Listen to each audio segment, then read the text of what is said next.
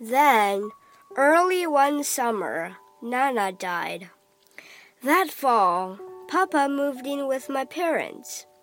With his flowers, his hobbies, and his family, he seemed content. But then one weekend when I was home from college, I noticed that Papa was raking the leaves out to the curb. Mom hadn't told him. I realized that I was going to have to be the one to break the news. I went out and explained that here, in this new town, there was an ordinance against burning leaves. All that smoke wasn't considered environmentally sound, and the authorities were worried about spreading fires. Papa never said a word. He walked away shoulders as low as they had been at Nana's funeral. He put the rake against the house and went inside. The leaves remained at the curb until late fall winds scattered them back into the yard. A feeling of sadness stirred within me that autumn. I too had lost something that could not be replaced. For many autumns after that, Papa pruned, repotted, and did other garden chores, but he never again raked leaves. The year I got pregnant with my second son was also the year we learned that Papa had cancer. The doctors didn't think he would make it to Thanksgiving. Papa was thinner and moved slower than ever. But we all lied to him and to ourselves, saying how good he looked and making plans for joyful, not empty holidays. In the middle of October, I took Papa out to the farm my husband and I just bought. The air was crisp, and Indian summer was at its peak.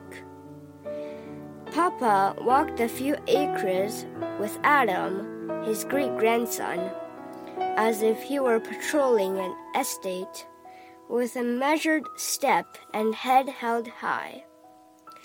I watched from the yard as he delighted in my four year old's exuberance. When they returned, I told Papa that out here in the country, we wouldn't get fined for burning leaves. Could he please give me a hand with the task? He smiled widely for the first time in a long time, hugged me, and said, Thank you. I'd be glad to help. Tears began to fill my eyes, and the closeness between us was cemented for all time to come. I raked, Adam ran through the leaves, and Papa supervised the careful placement of the leaves along the gravel drive. He instructed Adam on the hazards of fire. The lesson was like a favorite bedtime story heard and loved so many times before. Then Papa lit the match and the first pile began to burn. The colors moved quickly together, swirling around. Leaves tried to escape, only to be brought back in by Papa's left control on the iron rake.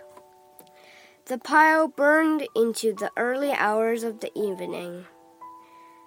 The pie and coffee Papa had that night before retiring were, he said, the perfect end to one of the best days he had had in a long time. He died one week later in his sleep.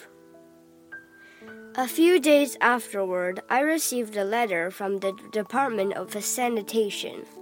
It had a warning and copy of the local ordinance against leaf burning. But I hadn't really lied to Papa.